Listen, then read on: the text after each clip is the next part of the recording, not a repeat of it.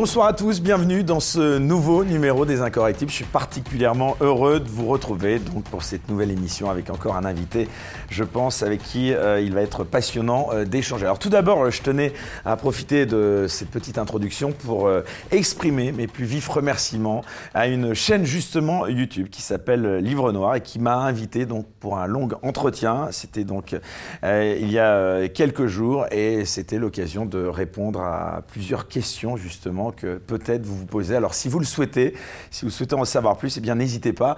Vous pouvez euh, visionner à nouveau euh, cet entretien que j'ai accordé et pour cela rien de plus simple, euh, on va mettre le lien en description sous cette vidéo. Alors notre invité cette semaine, eh bien inutile de le présenter, je crois que tout le monde le connaît, puis ça va être justement l'occasion d'en parler justement plus en détail de son parcours dans cette première partie, puis bien sûr de l'actualité.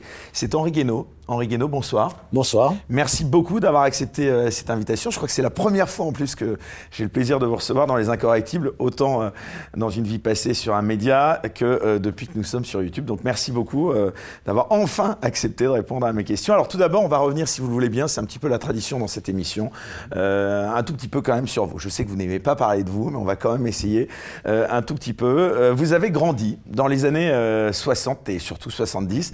Tout d'abord, une question assez générale. Quel souvenir vous gardez de cette époque? Ah, c'est la fin des Trente Glorieuses, hein, années 60, fin début des années 70. Donc c'est une époque qui était euh, marquée par l'espérance, c'est-à-dire que tout le monde pensait que sa vie serait meilleure demain et que la vie de ses enfants serait meilleure que la sienne. Euh, c'est une époque où beaucoup de gens avaient connu la guerre, les, privations, euh, voire même pour les, les plus âgés, la Première Guerre mondiale. Donc il y, avait le sentiment d'une époque où on pouvait euh, espérer quelque chose de, de l'avenir, où, où, la paix semblait, euh, semblait acquise, où le progrès économique, social, euh, progrès aussi de la progrès des connaissances. Voilà, était, à l'ordre du jour. Personne ne mettait en cause le progrès, par exemple. C'était voilà, aujourd'hui, on discute sans arrêt de la, question de savoir euh, quelle est l'ambivalence du progrès, ses avantages, ses inconvénients. Euh, à l'époque, toutes ces questions-là ne se, ne se posaient pas. et puis c'est une époque où, au fond, les choses, avait ses défauts comme toutes les époques. Elle a, elle a été marquée aussi, bon, on en parlera peut-être par mai 68, mais, mais euh, mais 68 ne concernait qu'une petite partie de la jeunesse. Hein. La jeunesse plutôt, plutôt privilégiée qui a C'était une époque de liberté quand même, tu peux dire c'est une époque où on se sentait libre. Alors peut-être qu'on jugerait aujourd'hui que euh, on n'était pas si libre que ça, parce qu'il y avait encore des pesanteurs morales ou culturelles. Mais, euh, on, se, sentait plus libre. D'abord, on ne vivait pas, encore une fois, dans l'angoisse du lendemain, de la précarité, parce qu'il y avait le plein emploi et que les gens savaient que s'ils perdaient leur, leur, leur, emploi, ils en trouveraient un autre très, très, très vite. Et c'est une époque où, après tant d'épreuves euh, passé, on, respirait une fois que la guerre d'Algérie, ça a été terminé, euh, il n'y avait plus de drame au fond. Enfin, il n'y avait plus de drame qui nous touchait directement. Euh, et, donc, on, respirait, on respirait bien dans cette, dans cette, dans cette époque-là. on se, on, se posait, pas de, questions angoissantes. Il n'y avait pas d'angoisse dans cette, dans cette, dans cette époque. Et donc, une certaine, au fond, certaines formes de bonheur. Voilà, les gens étaient plutôt heureux de vivre, même si la vie était parfois difficile. Finalement, est-ce qu'on peut dire que c'était mieux avant? Oui, c'est toujours. Enfin, je, pense que c'est une formule dont on, peut se, dont on peut se dispenser. Ce qui était, ce qui était d'une certaine façon mieux avant, c'est euh, que les gens se sentaient mieux, euh, sentaient mieux dans leur peau. Voilà, c'est euh, est-ce que le monde était, meilleur? Est-ce que, il y avait aussi, euh, il y avait des conflits dans le monde. Après la guerre d'Algérie, ça, ne touchait plus. Le traumatisme avait été suffisamment important. On avait euh, clos la période de la décolonisation, mais il y avait la guerre du Vietnam pour les, pour, les Américains. Il y avait la guerre froide. Il y avait bon, mais au fond, tout ça n'affectait, n'affectait pas tellement la le, bonheur de vivre. C'était, euh, beaucoup de gens étaient passés des bidonvilles aux, grands ensembles. Alors les grands ensembles aujourd'hui nous paraissent une, horreur absolue. Et, c'est, c'est, pas le meilleur héritage qu'on ait laissé, euh, euh, qu'on, ait laissé aux générations futures. Mais à l'époque, c'était un vrai progrès. C'est-à-dire les gens découvraient la, salle de bain, la cuisine, l'équipé, l'eau courante, etc. Enfin, je, voilà, c'est les choses, les choses semblaient destinées à être de, de, mieux en mieux il y avait, aussi, par rapport à la période actuelle, ce sentiment que les choses étaient à leur place. Voilà, c'était. Euh, euh, alors, il ne faut pas que les choses restent toujours à la même place, mais il n'empêche. Le président de la République était à sa place. C'était le général de Gaulle. C'est plus le cas aujourd'hui. On mesure la différence. euh, le premier ministre s'appelait Georges Pompidou, euh, enfin à partir de 62. avant, c'était Michel Debré, là aussi. Euh, le, donc le gouvernement était à sa place, le président à la sienne, euh, la justice était à sa, à sa place, euh, les, l'économie était à la sienne. Enfin, euh, aujourd'hui, on a l'impression que plus rien n'est à sa place. voilà, c'est, c'est euh, espèce de grand désordre. Alors, ça ne veut pas dire encore une fois qu'il faut qu'il faut toujours conserver l'ordre, établi, mais, mais entre l'ordre établi qui peut parfois sembler pesant et puis le désordre absolu que nous vivons, euh, je pense que c'était l'ordre établi de cette époque-là euh, était, euh, était plus rassurant quand même. Ça n'empêchait pas les grèves, les protestations, les. voilà, Est-ce qu'avec le recul, on peut pas se dire que c'est dans ces années 70 et 80 que le sort de la France s'est joué, que le déclin a véritablement commencé justement. Bon, j'ai les années, oui, fin des années 70, début des années 80. C'est. Euh, en 74, on a, il y a la mort de Georges Pompidou, l'arrivée de, de Valéry Giscard d'Estaing. C'est. Première, peut-être la, la première faute, c'est d'avoir pensé que euh, on allait rentrer dans une ère de modernité qui, qui allait être très différente de la, de la, de la précédente. Euh, peut-être qu'il y avait peut-être qu'il y avait un besoin d'appel d'air, mais je ne crois pas que cette époque-là nous ait fait faire beaucoup de, euh, beaucoup de progrès dans la voie du, dans la voie du bonheur précisément ou de l'accomplissement euh, des, des, rêves des uns et des autres. Euh, en plus, ça a été la période aussi des deux chocs pétroliers, hein, faut, faut s'en souvenir. Donc, c'est la période d'une cassure, c'est-à-dire on sort, on va sortir des Trente Glorieuses et, et on, on, on, gère assez mal cette période de sortie des Trente Glorieuses. On emporte encore le, les, on subit encore les conséquences. Ah, euh, on n'a pas suggéré cette période qui, avec le recul, apparaît quand même, encore une fois, malgré tous les défauts. Euh, l'agriculture hyper, intensive, l'urbanisme euh, parfois très, très mal conçu, le, le règne de l'automobile, la pollution. très bien, tout ça, tout ça est une, est, une réalité, mais, mais malgré tout, ces Trente Glorieuses, elles nous ont, euh, euh, au-delà même de la de l'ambiance, euh, climat psychologique de, de, cette époque, elles nous ont appris quelque chose. Euh, elles nous ont appris qu'on pouvait euh, canaliser les, la, la, puissance créatrice du capitalisme euh, c'est-à-dire qu'on, c'est l'époque où on a vu apparaître les, systèmes de protection sociale, euh, on a réglementé l'économie parce qu'on avait des souvenirs euh, très douloureux de la, de la Grande Dépression des années, des années 30.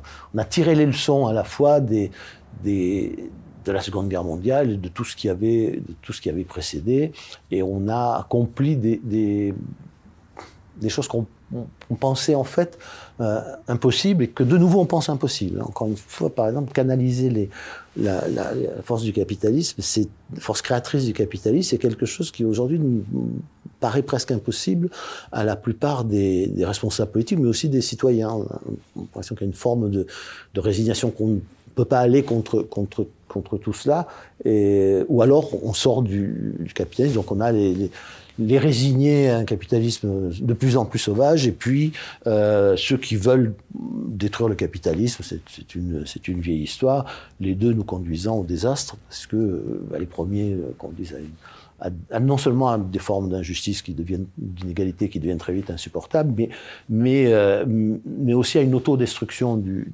l'économie par elle-même, enfin du capitalisme par lui-même. Euh, on l'a vu avec les crises financières. Avec les crises, avec les crises économiques, capitalisme comme la concurrence ont besoin d'être régulés. Quand on abandonne la régulation, euh, on finit par ne plus avoir que la loi du plus fort, et la loi du plus fort, elle ne conduit pas forcément à la prospérité économique. Et de l'autre côté, ceux qui veulent, euh, ceux qui veulent détruire le capitalisme, qui est une idée euh, qui, a, ressurgit hein, aujourd'hui, un, peu par, par contraste avec, les adeptes du, capitalisme sauvage et, du darwinisme social, euh, qui avait qui avait pris un grand coup dans l'aile, si je m'exprimais ainsi, depuis la, fin de la guerre froide, et, qui revient parce que euh, il n'y a plus que des solutions, il a, au fond, il n'y a plus que, des, solutions extrêmes aujourd'hui. J'en imagine plus qu'on avait imaginé après la Seconde Guerre mondiale. Y une espèce de compromis. Euh, un compromis historique entre la, besoin de, besoin de justice, de stabilité, d'ordre, etc. Et puis euh, euh, le, besoin d'innovation, de, créativité, de euh, voilà que portant lui, portant lui le capitalisme, la liberté d'entreprendre, la liberté de créer.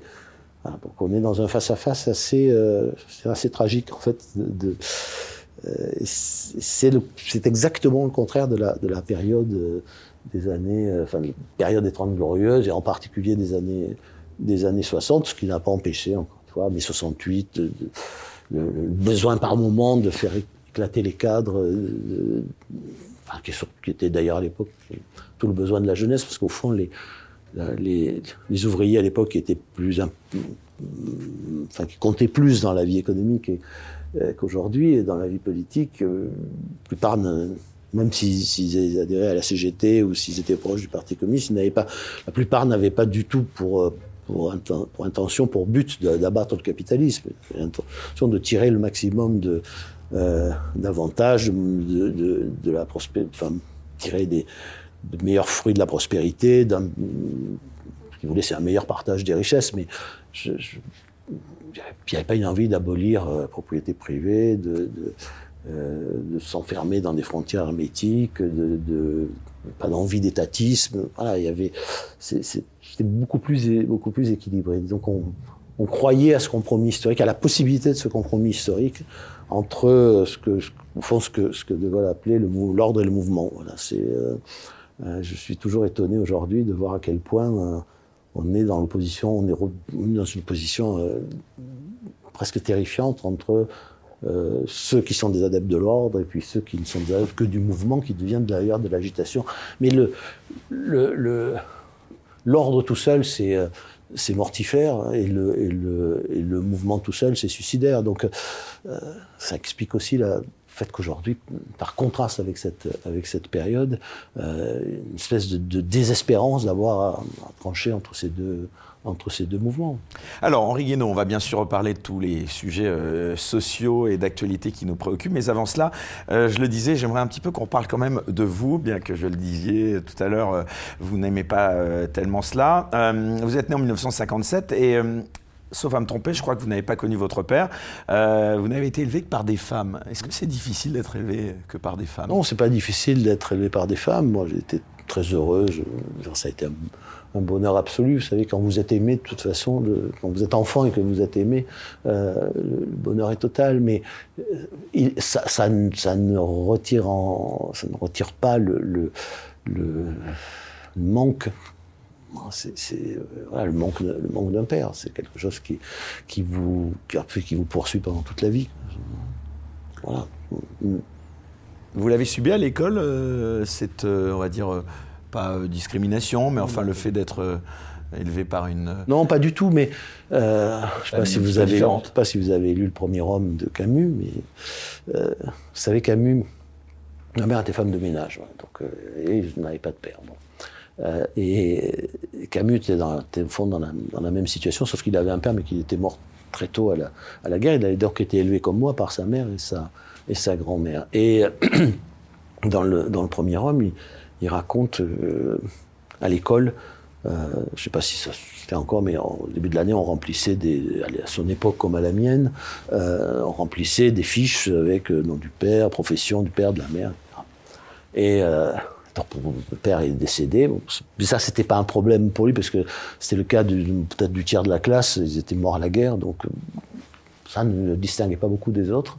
Mais euh, il y avait en dessous la case profession de la mère. Et euh, il a du mal à dire femme de ménage. Je cherchais quelque chose d'un peu plus valorisant.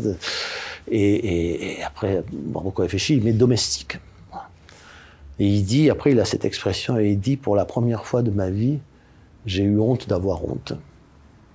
Voilà. Donc, euh, si ça doit se matérialiser d'une certaine manière, ou s'exprimer d'une certaine manière, c'est exactement celle-là. c'est une page, moi, qui m'a fait monter les larmes, les, larmes aux yeux. Je trouve que c'est une des plus belles façons de, de résumer ce genre de, de sentiment. De, voilà, que ce soit pour le père qui n'existe pas ou pour la, pour la mère.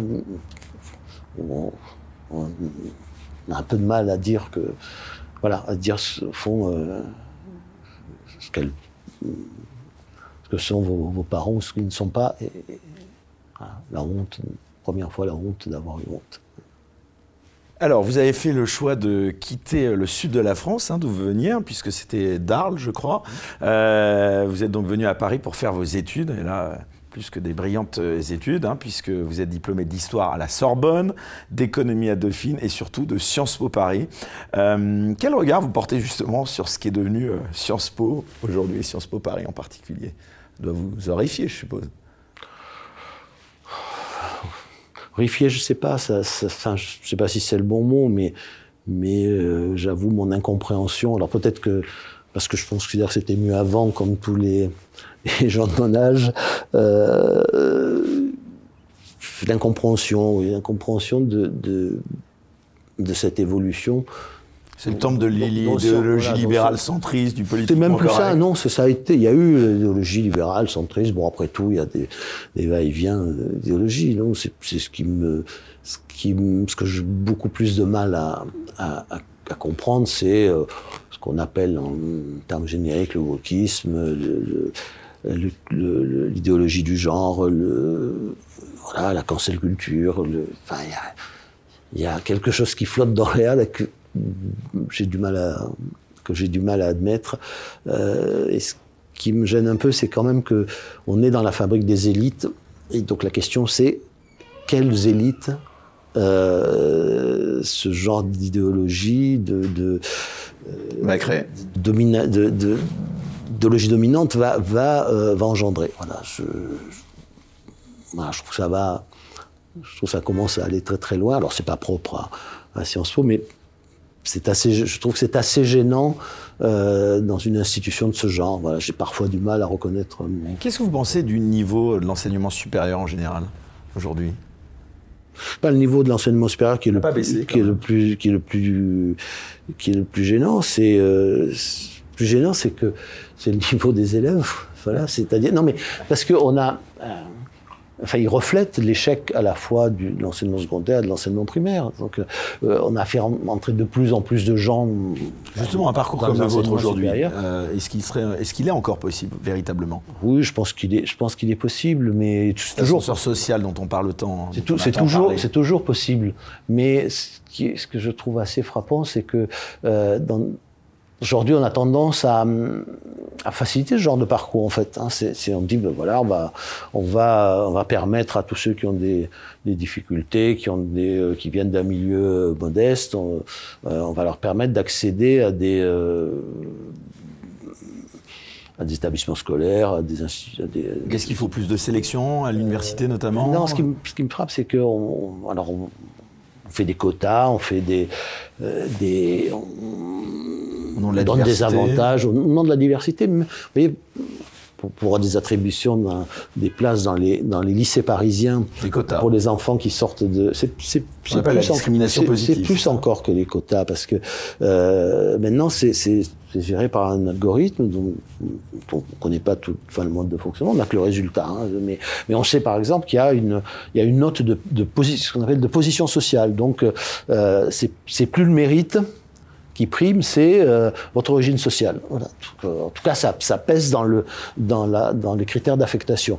Euh, ça, je me souviens avoir dit ça un jour euh, dans une, été invité à Sciences Po par des par des associations d'élèves euh, qui invitaient des, personnalités à faire des conférences et, et était venu sur le sur le, tapis la question de on peut appeler la discrimination positive telle que que, Sciences Po, il y a quelques années, l'a, mise en œuvre. Et, je disais, mais moi, honnêtement, j'aurais, eu honte euh, qu'on me donnât une place à Sciences Po parce que euh, ma mère était femme de ménage. Je, euh, veux dire, ce qui comptait, c'était le mérite.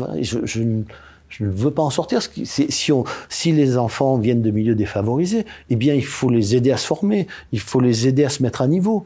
Euh, à une époque, le lycée IV avait, avait trouvé cette formule que je trouvais assez, assez bonne, consistait à dire, euh, bah, vous allez, à ceux qui pensaient avoir un, auxquels on pensait qu'ils avaient un potentiel, euh, on va vous affecter dans une classe de, mise à niveau. Puis ensuite, on répartira dans les, par exemple, dans les classes préparatoires ou dans, et ça, c'est une bonne formule. C'est, euh, euh, je, reviens à Camus. Euh, Camus vient d'un milieu très, très modeste. Il a évidemment des dispositions que son instituteur, auquel il a écrit une très belle lettre après son, prix Nobel, qui est, qui est, très connu, Monsieur Germain, instituteur, lui envoie une lettre pour le remercier de ce qu'il a fait, a fait pour lui. Et, quand il s'agit de de continuer ses, ses, études euh, euh, au-delà de ce qu'à l'époque les, les, parents dans son milieu trouvaient, euh, trouvaient normal, c'est-à-dire au-delà de la scolarité, de la, la scolarité obligatoire. Quand on était pauvre, ben, il fallait que les enfants se mettent à travailler le plus tôt possible parce que c'était très difficile de boucler les fins de mois.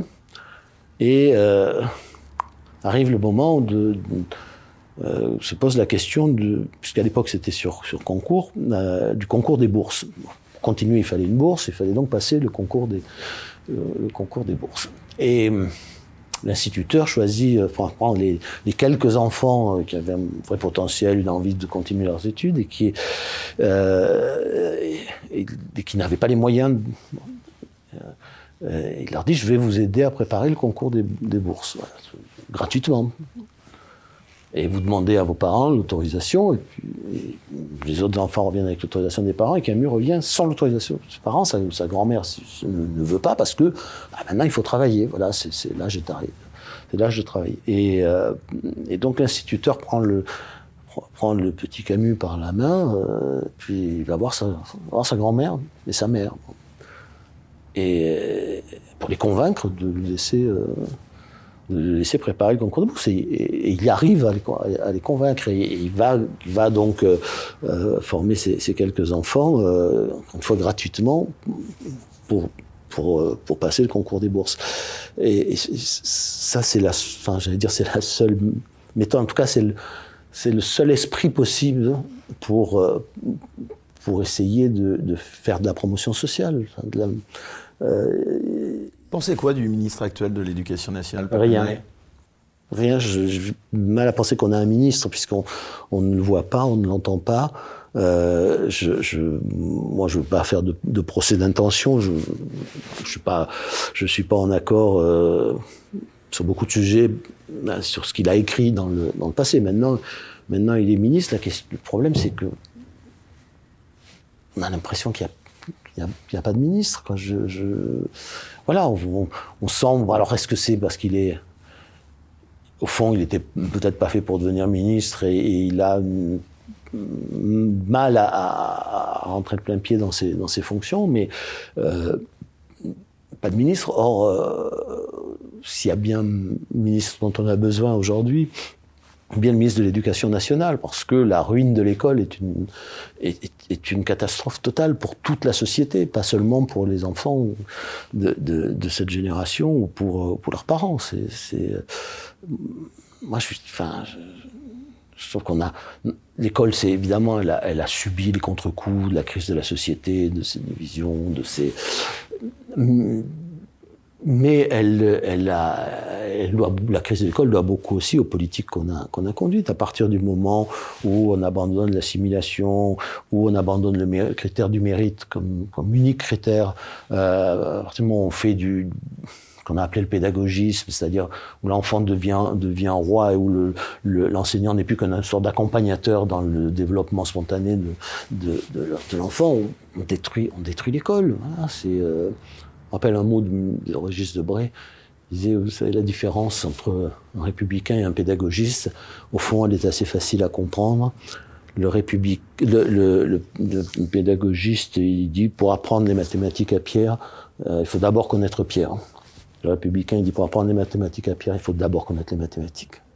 Voilà. C'est, alors, Il y a, ça, il y a la, dimension, je dirais, idéologique, hein, qui, a, qui a déserté euh, l'idéologie de l'école républicaine, a déserté l'école, de la République, et on le paye très cher. Et puis il y a aussi le sort matériel qu'on a, a fait subir à l'école et aux enseignants, euh, c'est-à-dire d'abord les, les rémunérations, la reconnaissance matérielle. Hein, euh, la reconnaissance matérielle, on, on connaît aujourd'hui, c'est ces chiffres. Hein. C'était un, un, enseignant débutant, débuté au début des années 80 à 2, SMIC et quelques, 2,2 2,3. Aujourd'hui, c'est 1,1 ou 1,2. Donc, euh, SMIC. Donc, bah, vous pouvez plus. La fonction dévalorisée. Elle est dévalorisée, et elle dévalorise d'autant plus que l'autorité de l'enseignant est, dévalorisée, que ses conditions de travail sont devenues euh, enfin, héroïque, hein, c'est, exige de sa part. Hein, oui, enfin, il se fait euh, frapper par les parents, insulter par les élèves, euh, euh ça, ça, on menace, parfois on le tue.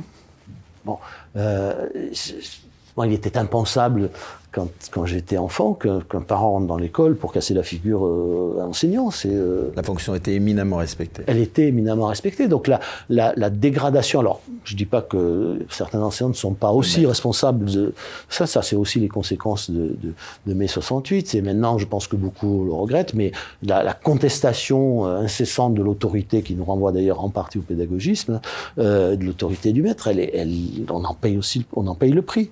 Mais on en paye le prix dans toute la société parce que quand vous détruisez l'autorité à l'école, vous détruisez l'autorité dans la, dans la société, puisque les, enfants, vont, les enfants vont ensuite devenir des adultes. Euh, je, voilà, on n'a pas fait respecter sérieusement l'obligation scolaire. Euh, je, je, pense qu'il faut réfléchir aussi au, au, à la question du communautarisme et de l'école. Hein. Euh, vous savez, là en France, il y a une obligation de scolarité ou de scolarisation, mais il n'y a pas une obligation d'école. Hein. Donc euh, peut-être réfléchir maintenant à l'obligation d'école, c'est-à-dire, euh, euh voilà, peut-être que euh, il faut, faut donner un statut à ce qu'on appelle l'école, qu'elle soit privée, publique, qu'elle soit sous contrat ou pas, et, et et affirmer qu'un certain nombre de, de, choses ne sont pas possibles dans une école. Voilà, c'est, je veux dire, en France, à l'école, ben, on, apprend Voltaire, même si on n'aime pas Voltaire parce qu'on est très catholique euh, ou un, un, peu traditionnaliste et que Voltaire était très critique vis-à-vis des, euh, vis-à-vis de, de, de l'Église. Euh, du catholicisme, et, euh, ou parce qu'on est musulman et parce que Voltaire a écrit des choses qui sont pas très agréables pour pour, pour les musulmans. Bah, en France, on apprend Voltaire, puis après chacun se fait son son, son opinion et peut ne pas aimer du tout. Hein, on apprend Rousseau, euh, on aime. après, on fait une opinion et on, on, on, trouve son bonheur dans la lecture de Rousseau, ou, au contraire, euh, on, trouve que c'est très critiquable. Euh, voilà, à l'école, on n'apprend pas le, on n'apprend pas le créationnisme en, en sciences naturelles. Hein, on peut peut-être l'étudier un peu dans, dans philosophie. C'est pareil pour le, c'est pareil pour euh, les questions de genre, les questions de genre qu'on en parle dans un cours de philosophie, je peux comprendre, qu'on en parle dans un cours de ce qu'on appelait à l'époque, dans mon époque, de sciences naturelles. Non, voilà. Les, donc à l'école, il y a un certain nombre de choses qu'on qu qu doit apprendre euh, parce qu'on est dans. Euh, on ne doit pas parler des questions de genre à l'école? Si, mais je vous dis, on peut en parler en philosophie, je, je peux parfaitement comprendre, moi. Mais, mais vous voyez, c'est pas la même chose d'en parler en philosophie. Pas la même chose dans un cours de sciences naturelles d'expliquer que le, le, sexe est un construit social ou dans un cours de, un cours de philosophie. On peut, on peut parler de tout, mais euh, il faut savoir euh, dans quel registre et, et, et dans dans quelle discipline? Enfin, c'est, le créationnisme, c'est pareil. Vous pouvez faire un cours sur, à une époque, on voulait faire des cours d'histoire des, religions, parce que le Régis Debray avait avait beaucoup de, enfin, pas comment dire, de, culture religieuse. Hein, je ne sais plus comment on avait, comment on avait appelé ça. On l'avait chargé d'un rapport il y, a, quelques années pour, que les gens apprennent ce que sont les religions. L'école n'ayant pas à choisir, vous avez le droit d'aller dans une école catholique. Très bien, mais euh, dans une école catholique, vous avez des cours de catéchisme, mais, dans les cours, du, dans, le programme que vous devez respecter, euh, bah si on parle des religions, on doit parler de, toutes les religions. Hein, euh, et donc on, peut parler aussi de la, du genre, on peut parler de... On peut parler de tout, mais mais pas n'importe comment. Le créationniste, ça va un peu dans un cours d'idées religieuses ou euh, d'histoire de, des, religions, on peut très bien parler de créationnisme. Mais si vous faites un cours sur l'astronomie ou sur le, bah, il y a pas, a, n'y pas de place dans un cours de ce genre, c'est-à-dire un cours de science. Hein, pour le créationnisme. Voilà, c'est, euh, oui, je fais des choix, enfin, de certaine façon, des choix idéologiques, mais il n'y a pas d'école non plus sans, euh, sans, sans, idéologie du tout. Hein. Euh, l'école de la République, elle avait une idéologie, euh, une idée de l'homme, du citoyen, il y avait la morale kantienne, il y avait, bon, un choix, mais, mais alors peut-être que c'est un choix qu'il faut euh, qu'il faut euh, à nouveau clarifier euh, euh, partir d'un débat, euh, un débat national, peut-être d'un référendum, je n'en sais rien, mais en tout cas, en tout cas, on a besoin d'être clair sur, sur, sur ce que l'école transmet à nos enfants. Le pire étant qu'elle ne transmette rien et qu'on fabrique des enfants et donc des adultes qui pensent qu'ils n'ont rien euh, qui ne doivent absolument rien à ce qui s'est produit avant eux. Euh, voilà, c'est le pire est de tuer la transmission. Voilà, euh, c'est comme si le, les jeunes générations aujourd'hui, une forme de géné des générations spontanées. Hein, le monde commence avec eux, mais non, le monde ne commence pas avec chacun d'entre nous. Le monde a commencé bien avant nous, l'histoire a commencé bien avant nous, l'humanité bien avant nous, et à la naissance même, nous ne sommes déjà pas des terres vierges. Voilà. Alors, ces sujets m'amènent naturellement à, une transition naturelle, c'est le cas de le dire. Euh, on parlait des sujets euh, politiques et notamment de votre engagement. Donc, à partir, là, on va faire un gros bond en avant dans votre parcours. À partir de 1993, vous devenez euh, chargé de mission auprès de Philippe Seguin, président alors de l'Assemblée nationale. Alors, deux questions, elles sont très simples. Tout d'abord, à quand remonte véritablement votre engagement politique, Henri Guénaud? Et comment vous vous définissez politiquement? Parce que finalement, on a parfois un petit peu de mal à vous à vous classer C'est parce que vous m'écoutez pas assez. Ouais, sans doute. Non, mais alors mon engagement politique est une chose, mon, mes, mes, opinions politiques, elles... Votre engagement d'abord Non, mon opinion d'abord, elle date de, de, de, de mon enfance. Je, un jour, j'ai, je mets bien l'histoire, enfin j'aimais bien à peu près toutes les, toutes les disciplines, mais euh, dans, dans, les livres d'histoire de l'époque, il y avait des, des petites vignettes qui, qui étaient des, des, dessins faits à partir de photos. Il y avait un portrait du général de Gaulle avec écrit dessous... Euh, la France a perdu une bataille, elle n'a pas perdu la guerre. Bon, je devais avoir 8 ans. Ça, je suis devenu gaulliste à 8 ans, voilà. Alors, gaullisme naïf, oui, hein. Beaucoup de gens se revendiquent du gaullisme. Non, mais ça, je m'en fiche, moi, peut-être que les gens se revendiquent ou pas du gaullisme. Vous me demandez ce que je suis.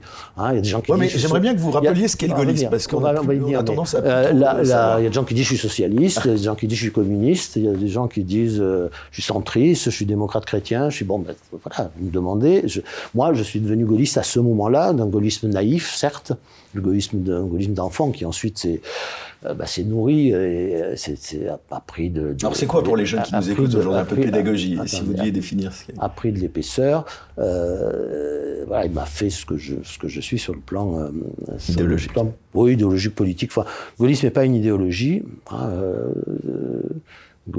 peut-être une idée mais le gaullisme c'est surtout une histoire. Qu'est-ce qu'être gaulliste? C'est penser que cette histoire qui commence au fond le, même si le général a une, vie avant, hein, commence le 18 juin 1940 et s'achève en, en 69. Euh, être gaulliste, c'est euh, penser que cette histoire a encore quelque chose à nous dire. Voilà, c'est, euh, vous savez, Malraux disait, il n'y a, pas de gaullisme après le gaullisme, enfin après De Gaulle, mais euh, c'est pas une idéologie, c'est pas une religion, c'est pas, c'est, une histoire. Cette histoire a encore une signification pour, pour moi, alors je suis, je suis gaulliste. C'est comme ça que moi je, définis le gaullisme. si je devais me définir plus, plus largement, je dirais que je suis gaulo-bonapartiste. Voilà. Ça a été une autre de mes admirations d'enfance, euh, euh, Napoléon. Voilà, c'est, et, et, ça s'explique, ça s'explique à travers, à travers l'histoire. C'est-à-dire, c'est, vous comprenez ce que c'est quand vous vous penchez sur l'histoire. C'est, pas que c'est, voilà, c'est pas, vous pouvez pas ouvrir le, le, le Capital ou le, le, le, manifeste du Parti communiste de Marx euh, ou euh, euh, ou, l'œuvre complète de, de, Lénine ou le petit livre rouge de Mao. Il n'y a, pas de petit livre rouge du gaullisme. N'existe pas. Le général, d'ailleurs, s'est toujours refusé à ce qu'on écrive une doctrine du gaullisme. Mais il, il, disait, enfin, il a dit un jour à un de ses compagnons qui voulait écrire une doctrine du gaullisme, euh, qui ne souhaitait pas que ça devienne une religion, donc il était très opposé à cette, idée. Euh, et, il avait rajouté, mais ça n'est pas parce que euh, pas que ça soit une religion que je marche sans savoir où je vais. Voilà. Donc, euh, si j'avais à résumer, je crois que c'est Malraux qui, a, qui, a, qui en a donné pour moi la meilleure définition quand il a dit le gaullisme, c'est la force du nom, NON, dans l'histoire. Euh, c'est le nom du 18 juin euh, qui fait écho, disait-il, ça c'est envolé marluxienne, hein, qui fait écho à celui de, Jeanne d'Arc et à celui d'Antigone. Et il y a quelque chose de très profond là-dedans, c'est-à-dire c'est le, c'est, c'est au fond le, la plus belle pour moi, la plus belle expression de la volonté humaine dans l'histoire, la politique comme volonté humaine dans l'histoire. Euh, qui s'exprime dans le refus obstiné à tout ce qui menace d'asservir un peuple ou un homme. Voilà. C'est euh, la capacité à dire non. Et au fond, euh, c'est ça la, politique. Hein, et c'est ce que nous avons totalement perdu, la capacité à dire non. C'est au fond, à part, par Malraux, c'est Camus, qui dit le mieux ce qu'est ce, ce non. Euh, il dit, dans L'homme révolté, il dit L'homme révolté est l'homme qui dit non. Qu'y a-t-il dans ce non? Il y a vous, avez franchi une limite. C'est-à-dire qu'il y a un moment, même l'esclave, Andro disait toujours l'esclave, c'est celui qui dit toujours oui, euh, mais même l'esclave euh, a assez de souveraineté en lui, de souveraineté propre, pour dire un jour au maître de son maître non. Il sait qu'il risque sa vie, hein. Voilà. Il sait qu'il va, qu'il rentre dans un processus euh, qui peut être mortel pour, pour lui, mais il n'est au fond pleinement homme, c'est l'expression ultime de la liberté humaine et de, et de la souveraineté sur sa propre personne. Euh, au moment, il dit non, vous avez franchi une limite. Et ce non, c'est bon, on retrouve dans l'histoire, on retrouve 18 juin bien sûr, mais euh, on le retrouve, euh, retrouve dans les maquis, on le retrouve euh, des gens qui, savent qu'ils vont mourir. Enfin, je veux dire, quand on se bat dans les guerres, dans les derniers jours des guerres, on sait qu'on va mourir, on se, bat quand même. Voilà.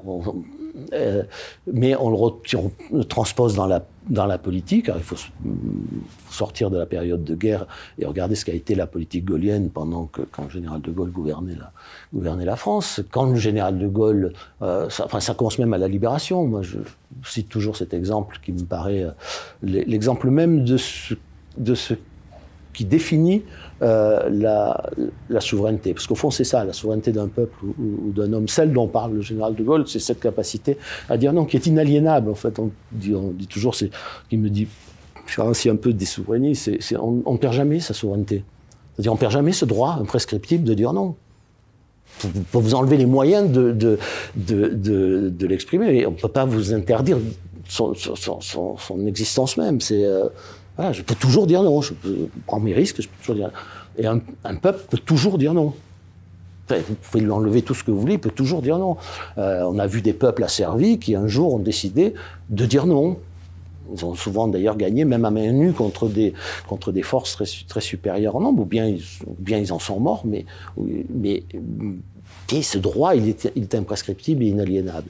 Quand le au moment de la libération, quand les, Américains euh, débarquent en, France, ils ont un, projet. Ce projet, c'est ce qu'on a appelé l'AMGOT, c'est-à-dire c'est euh, euh, soumettre la France à, une administration militaire américaine Ils ont formé des gens pour ça. Ils sont prêts à prendre le pour éviter un vide, un vide institutionnel, pour éviter un, désordre et aussi pour éviter que le général de Gaulle prenne le pouvoir. Et, De Gaulle s'y oppose. Et, pourtant, il s'oppose à quoi? Il, n'est au fond pas grand-chose à ce moment-là en termes matériels. Mais euh, il n'a pas la puissance militaire, il n'a pas. Euh, les forces françaises libres, elles sont dans, le. Les forces de la France combattante, elles sont dans l'alliance, euh, elles sont soumises au commandement américain. Il n'a rien et il va dire non. Il va dire non à Lamgotte et il va arriver à imposer euh, la, une, administration française, un gouvernement français contre la vie, la volonté des Américains, en particulier de Roosevelt. Donc voilà. Et quand euh, les Allemands euh, opèrent leur contre-offensive dans les Ardennes à l'hiver 44, euh, bon, Strasbourg a été libéré, est occupé par les troupes françaises, et l'état-major, allié ordonne euh, Français, qui en l'occurrence c'était la, deuxième division blindée, qui occupe Strasbourg, d'évacuer Strasbourg de façon après à pouvoir organiser une contre-attaque. Et le général de Gaulle s'oppose à l'évacuation de Strasbourg. Alors il a, a, beaucoup de raisons. La première étant que si les Allemands revenaient à Strasbourg, ils tueraient beaucoup de gens. Euh, et, il dit je ne céderai pas un pouce de, du territoire français. Et, ça a pris une crise formidable, hein, parce qu'il il ordonne aux troupes françaises de désobéir à un commandement sur lequel les troupes françaises se sont placées, sont placées. Hein. Voilà, ça c'est l'expression à la fois de la volonté humaine dans l'histoire, c'est l'expression du non gaulien, et c'est euh, l'expression ultime de la souveraineté. C'est-à-dire, je, je vous dis non, voilà. Et ça, on retrouvera ça avec la chaise vide, par exemple, sur la politique agricole commune. Euh, on retrouvera ça avec la sortie de, avec la sortie de l'OTAN. C'est-à-dire à un moment donné quelque chose qui paraît presque impossible et, et, euh, pour lequel on, et on, auquel on oppose un refus, un, refus obstiné, euh, parce, parce que on ne veut pas céder sur cette parcelle de souveraineté euh, qui est la possibilité ultime de refuser quelque chose qui vous semble inacceptable et, euh, qui va créer une crise. Mais ça, a été le propre du gouvernement, c'est-à-dire accepter une crise euh, limitée pour éviter une crise beaucoup plus grave. Voilà. Donc la force du nom dans l'histoire, c'est essentiel. C'est vraiment ce que la politique aujourd'hui ne fait plus. Et c'est au fond ce que ce que lui reprochent les, ce que lui reprochent les, gens, euh, même s'ils ne le formulent pas de cette façon. C'est incapacité de dire non. Aujourd'hui, c'est toujours je peux pas, on peut, peut pas. Bon, bah, très bien, on peut pas. Mais alors, quoi sert la politique si on peut pas? Ça ne veut pas dire qu'on peut tout faire facilement, mais euh, tout a des conséquences. Il y a des choses qu'on ne doit pas faire. Mais c'est c'est pas la même chose de venir à la rencontre des Français, de leur dire je ne veux pas faire ceci parce que je ne veux pas faire cela, pardon, parce que, parce que ça aurait des conséquences qui, qui, qui me paraissent pas, pas bonnes, ou de leur dire je peux pas. C'est pas la même chose. C'est, c'est aussi une manière d'assumer une responsabilité politique, et derrière, il y a il y, a une, il, y a une, il y a une idée de l'homme. Vous ne pouvez pas vous passer d'une idée de l'homme en politique. Voilà, Henri Guénaud, vous avez tout au long de votre parcours politique côtoyé de, de grands noms comme, je le disais, Séguin ou Pasqua. Existe-t-il encore euh, aujourd'hui, pour prendre un peu de hauteur, des personnalités justement de ce niveau et de cette épaisseur? On a l'impression qu'il n'y en a plus trop. Vous avez l'impression? Voilà, non mais... Euh...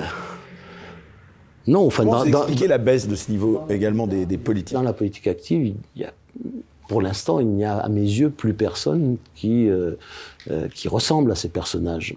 Euh, mais il n'y a même plus personne qui ressemble aux, aux, aux hommes d'État qu'on aime ou qu'on n'aime pas des, des, des, années, enfin des, des 30, euh, peut-être des 30 premières années de la de la Ve République. Je, je, il y a, il y a, l'année dernière, j'ai été invité sur un plateau de télévision juste à, enfin après le débat, quelques jours après le débat du second tour de la présidentielle. Et c'était une émission consacrée au, au débat de, pluriel de la présidentielle. Et l'émission commence par. Vous avez consterné ce débat, vous, ou pas? Euh, bah, Vous n'avez pas trouvé consternant Et, mais la réponse est dans ma, est dans la, dans ma phrase suivante. Et on passe un, quelques petits moments, tout petit moment hein, de la, du débat de 74, le premier débat de la présidentielle, Valéry Giscard d'Estaing contre François Mitterrand. Je n'ai aimé la politique ni de l'un ni de l'autre. Voilà, je, n'ai pas d'amour fou pour l'un et pour l'autre, mais quand on voyait ces images, euh, ça avait l'impression d'être sur une autre planète. Voilà. Et on m'a demandé, la journaliste, enfin l'animatrice du, du se tourne vers moi et me dit alors, vous en pensez quoi? Et je, mon cri du cœur a été rendez-les-nous. Voilà. Rendez-nous ce niveau. Oui, mais rendez-les-nous, même eux. Je, je, ah je, préfère encore. Enfin, je veux dire, je, vous avez deux intelligences, deux, euh, deux personnes qui ont une d'une épaisseur humaine, historique. Après, on peut, on peut détester leur caractère, leur, leur politique, hein, mais, mais c'est, on, voilà, on a, on a, on n'a pas honte de, de, de, la politique. On a l'impression d'avoir des, oui, des, des, qu'on le veuille ou non, des hommes d'État, quel que soit le jugement qu'on, qu'on, qu'on porte sur ce qu'a été leur leur, politique. En tout cas, moi, c'était mon cas. Euh, et je trouve qu'aujourd'hui, c'est très. S'il y a une chose qui, me paraît très très importante, c'est que euh, et très frappante, euh, ces, ces, hommes politiques là, euh, quand ils prenaient une décision, ils la prenaient en fonction de leurs propres convictions. Encore une fois, on peut les partager ou pas, mais ils ne, ils ne, ils ne guettaient pas dans le regard d'autrui et notamment, notamment de leur père, ou des autres chefs d'État, des, euh, ou des gens qui les, entourent, ils ne guettaient pas leur approbation ou leur désapprobation. Ils, les prenaient et puis ils affrontaient le regard des autres. Aujourd'hui, nous sommes gouvernés, c'est pas propre à la France, hein, c'est euh, par des gens qui, guettent l'approbation dans, dans, le regard des autres. C'est pas une question d'idéologie, c'est une question de caractère. C'est des hommes de, cette trempe, encore une fois qu'on les aime ou pas, euh, manquent aujourd'hui cruellement à la, politique française. Quand Chirac décide de pas aller en Irak, euh, il se fait agonir voilà, d'injures, il subit toutes les pressions mais ça ne le fait pas changer de, de pas changer d'avis. Il a mûrement réfléchi à son, euh, à la raison, aux raisons pour lesquelles il veut pas, il veut pas que la France s'engage dans, dans, la guerre en Irak. Et, ça ne change pas d'avis. Mitterrand avait sa vision, encore une fois, mais c'était la sienne, euh, qui venait de, qui venait de l'histoire, de, des rapports entre la France et l'Allemagne, euh, l'idée qu'il fallait pas laisser partir l'Allemagne, euh, vivre, sa propre vie, parce que c'était pour lui, c'était dangereux, ça lui rappelait un certain nombre d'événements, d'événements historiques, mais c'était son, sa conviction. et ça, c'est quand même, je trouve, le minimum on peut demander à des hommes d'État. C'est euh, ni De Gaulle, évidemment, ni Pompidou, ni Giscard d'Estaing, ni euh, François Mitterrand, euh, ni Jacques Chirac. Alors on va justement maintenant, pour cette deuxième partie, cette seconde partie, donc aborder les thèmes d'actualité majeure. Hein. Et le premier d'entre eux, c'est bien sûr la guerre en Ukraine, sur laquelle vous êtes déjà beaucoup exprimé ces dernières semaines, mais ça évolue beaucoup. D'abord, pourquoi vous avez décidé de vous exprimer sur ce sujet, de sortir de votre réserve, si j'osais, et de monter au créneau? Pas de réserve particulière. Quand j'ai quelque chose à dire, je, le dis. Et je l'ai fait euh, en mai 2022, hein, pour la première fois, parce que tout simplement, je, n'en pouvais plus d'assister à ce, à ce à quoi j'assistais sans, sans, sans, rien dire, sans pousser un, sans pousser un cri. Enfin, c'est, c'est, comment dire, la, la la guerre, c'est c'est pas une anecdote, c'est pas une plaisanterie, c'est pas. Je j'avais envie de, dire attention. Enfin, attention, le, la guerre, une fois qu'on met le doigt dans, dans la guerre, c'est un engrenage et c'est une montée aux extrêmes. La guerre, ça vous amène à faire des choses que vous, auriez pensé ne jamais faire dans votre vie, à prendre des décisions que vous auriez pensé ne jamais prendre. Ah, c'est euh, c'est Churchill et Roosevelt qui décident de bombarder les villes allemandes, par exemple, et bombarder les civils pendant la guerre, parce que ben c'est l'engrenage de la guerre. C'est euh, Truman qui décide de, de bombarder, euh, euh, de bombarder Tokyo, d'envoyer deux bombes atomiques sur deux villes, pas sur des objectifs militaires. Pensez que, Truman bah, il pensait un jour qu'il allait, qu'il allait faire ça. Non. Non, c'est pas parce que ces gens étaient des, cyniques, des, monstres. c'est l'engrenage de la guerre. L'engrenage de la guerre est un engrenage de, violence qui mène, qui mène aux extrêmes. C'est euh, mettez des soldats, vous jetez des soldats euh, dans, l'enfer de, la guerre. Ils peuvent se transformer du jour au lendemain en bêtes sauvages. Voilà, c'est donc il faut il faut euh, il faut faire très attention parce que cette, escalade de la guerre, euh, on peut très vite en perdre complètement la maîtrise.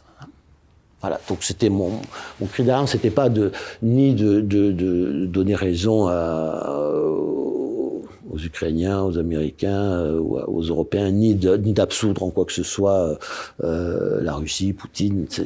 C'est dire, il, faut absolument que nous prenions conscience euh, que nous, risquons de mettre peu à peu le doigt dans quelque chose dont en général, on perd, le, contrôle. Voilà. Euh, alors c'est vrai avant, c'est d'ailleurs ce qui s'est passé. Hein, c'était, je rappeler que ce qui s'est passé, ce qui nous a amené à la guerre, euh, vous y amener dans, dans un engrenage assez classique dans les montées vers la guerre, hein, dans lequel chacun prête à l'autre ses propres, à la fois ses propres peurs, ses propres ambitions. Euh, ah, et, l'Occident a, sa part de responsabilité. Et pourquoi, pourquoi mesurer à la fois, enfin, revenir sur cet engrenage, cette part, de responsabilité euh, Certains disent mais c'est pas important, ça c'est le passé. Maintenant, euh, voilà, il y a la guerre, donc et non, il faut il faut y réfléchir parce que découvrir sa part de responsabilité empêche de se penser comme le camp du bien. Ah. Et faut bien comprendre que si nous sommes le camp du bien, et en face d'ailleurs, les gens se prennent aussi pour les autres se prennent aussi pour le camp du bien, euh, alors il n'y a, a, plus de limite. Le bien peut tout se permettre. Vous pensez que l'Ukraine a une part de responsabilité dans ce conflit Bien sûr, l'Ukraine, les États-Unis, plus encore les États-Unis, plus encore les Européens. Enfin, je veux dire, en 91, on a, euh, on a été, euh, l'Occident a soutenu Yeltsin contre Gorbatchev. On a beaucoup euh, pleurer sur Gorbatchev quand il est mort. Euh, mais on a choisi. Pourquoi? Parce que, parce que l'Occident voulait, aux États-Unis en particulier, affaiblir le plus possible la Russie. Alors, pas jusqu'au bout parce qu'il il fallait récupérer les armes nucléaires qu'elles ne soient pas disséminées dans le monde entier.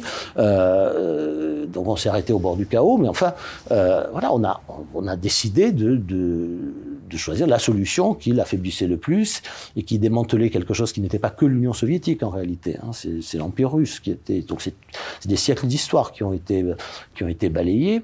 Euh, avec quand même, enfin, voyez, Pourquoi c'est si difficile de dire aujourd'hui ce que vous dites? Mais je ne sais pas si c'est difficile, moi je le dis, je vais, et je vais, je vais aller un petit peu plus loin. Nous avons fait déjà en sachant parfaitement, comme nous en faisons souvent, hein, je, euh, à force de mépriser l'histoire, euh, on arrive là et on répète les, les, les, mêmes erreurs, les mêmes fautes. Cette histoire de l'Ukraine, de la, la Biélorussie, euh, euh elle n'est pas nouvelle, elle nous est déjà arrivée en 1917. En 1917, euh, la Russie, euh, une fois les bolcheviks au pouvoir, euh, euh, fait la signe, enfin, signe la paix avec les, les Allemands. La, la, Russie est en train, enfin, perd la guerre, de, enfin, au bord de la, de, la catastrophe. Euh, les bolcheviks arrivent au pouvoir justement parce que, au fond, ils, ils décident ce que n'avait pas fait le gouvernement menchevique qui, les précédait, il décide d'arrêter la guerre. C'était ça. La revendication, c'est celle des soldats qui voulaient arrêter la guerre, qui a fait la révolution, qui a fait chuter le, tsar, qui a fait chuter euh, euh le, régime euh, menchevique, et c'est là-dessus que, va s'asseoir, pour commencer, le pouvoir, pouvoir bolchevique. Et évidemment, bah, les Allemands dictent leurs conditions. Et, donc, à ce moment-là, le, le, au moment de la paix de Brest-Litovsk, l'Empire russe se disloque l'Ukraine devient indépendante, la Biélorussie devient indépendante. Enfin, euh, ce qui s'est passé pratiquement après la, à peu de choses près, après la, la après la, guerre froide. Et, qu'est-ce qui, s'ensuit? Bah, Il s'ensuit euh, la guerre civile. Il s'ensuit euh, euh le la, enfin, la dictature, le, totalitarisme bolchevique, puis il s'en suivra Staline. Hein. Euh, il s'ensuit euh, le retour de, de, de de, de l'Ukraine et de la Biélorussie dans, dans, dans le, ce, qui va, ce qui va maintenant être l'Union soviétique. Euh, et à quel prix tout ça? Enfin, je, on, ça, ça, ne sait jamais, ça, les empires, ils éclatent jamais facilement, euh, et ça laisse des traces. Voilà. Est-ce que euh, on peut juste se rappeler de ce qui s'est passé à cette époque-là et des conséquences probablement imprévisibles pour, pour ceux qui ont signé ceux qui ont signé ces accords et qui, ont, qui à l'époque voulaient euh, affaiblir le, le, plus possible la, la Russie? Est-ce qu'on peut se souvenir de ce qui s'est passé et, se dire que faut, faut, faut pas s'étonner que euh, les choses se, se, se, passent mal dans, une configuration qui est au fond assez, similaire. C'est euh, c'est pas, ça n'exonère personne. Vous voyez, simplement, euh, ça, voilà, ça nous enseigne que tout ce que tout ce que nous faisons, nous, pouvions, tout ce que nous avons fait, nous pouvions en prévoir les conséquences. Et ce qu'il faut, c'est que au moins nous assumions les, nous assumions ces conséquences.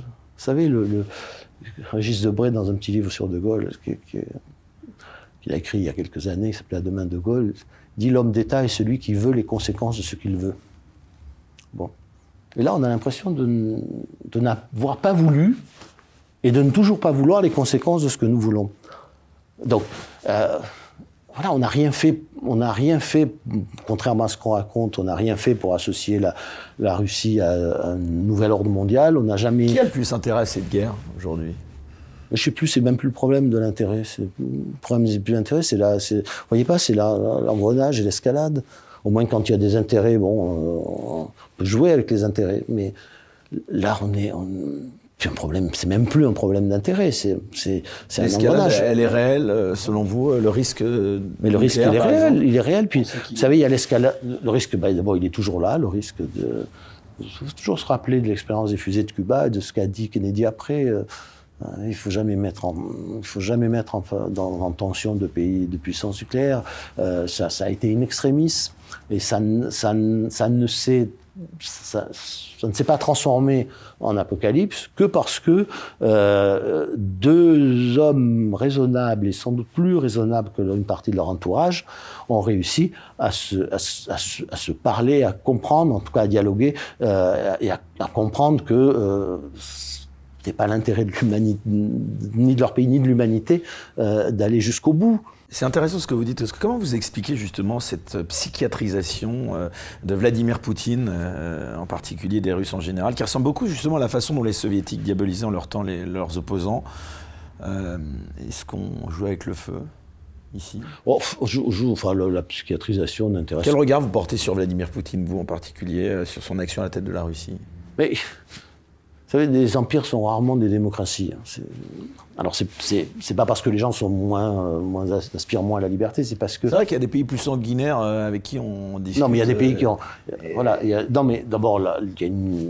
L'histoire de la Russie est une histoire de, de, de violence, hein, de, de, violence terrible, mais de violence aussi parce que euh, elle, elle n'a émergé, elle ne s'est forgée que que ou euh, face à la violence à la, des autres par sa propre violence. C'est-à-dire, bon, donc ça, euh, ça, ça, marque très profondément la, mentalité russe. Mais euh, il y a autre chose. C'est un empire, c'est une juxtaposition de, de peuples. Hein, c'est euh, toujours une volonté d'expansion de, de l'empire. Les empires ont une vocation enfin, universaliste au sens, euh, ils n'ont pas, vraiment de frontières en fait. Et d'ailleurs, nous vivons nous dans la nostalgie euh, plus ou moins avouée et plus ou moins assumée de, l'Empire romain. Euh, on voit bien ce que c'est que c'est pas une nation, un empire. Ce qui se passe en Russie entre la Russie et l'Ukraine, c'est aussi euh, et, les, pays européens et les États-Unis, c'est aussi l'affrontement entre la nation et l'empire. Euh, et il y a toujours une tension. L'empire, c'est une juxtaposition de peuples et des nations. En général, reposent sur le cadre de, euh, politique d'un peuple. Alors, pas forcément homogène, pas forcément, mais c'est quand même un peuple, c'est-à-dire une population qui a une conscience, d'être un peuple et qui agit comme tel, comme un être collectif. Un empire, c'est fait de plusieurs êtres collectifs, plusieurs peuples qui ont leur gardent leurs caractéristiques. Et pour tenir ensemble ces peuples, on ne peut pas le faire simplement par, le, euh, par la démocratie, parce que la loi de la majorité ne fonctionne pas. Hein, c'est, euh, comme si vous disiez demain, bah, bah, l'Europe c'est bien, on va passer du jour au lendemain, on va passer de la, des, des, démocraties nationales à une démocratie européenne, mais qui, qui donc, euh, quel Danois a envie que son sort soit décidé par, par l'électeur italien, euh, et quel, euh, quel Espagnol a envie que son sort soit décidé par l'électeur allemand, par exemple. Enfin, je veux dire, voilà. Donc, il y a la, la, la, la nation peut-être, elle n'est pas toujours, mais elle peut être un cadre pour la démocratie. Dans ce cadre, on se demande ce qu'est la souveraineté européenne. Hein. Vous me tendez la perche quand ça, Macron parle de souveraineté européenne. Ça n'existe pas. Ou alors, il faut choisir. les deux seules souverainetés qui peuvent s'empiler, c'est la souveraineté individuelle, et la souveraineté nationale, euh, ou la souveraineté de l'Empire, comme vous voudrez, mais, mais vous ne pouvez pas avoir euh, une, une, souveraineté au-dessus. La souveraineté est un absolu. Renvoie à notre discussion de tout à l'heure, c'est un absolu la souveraineté. C'est euh, voilà, c'est le roi de France qui dit le roi de France est empereur en son royaume.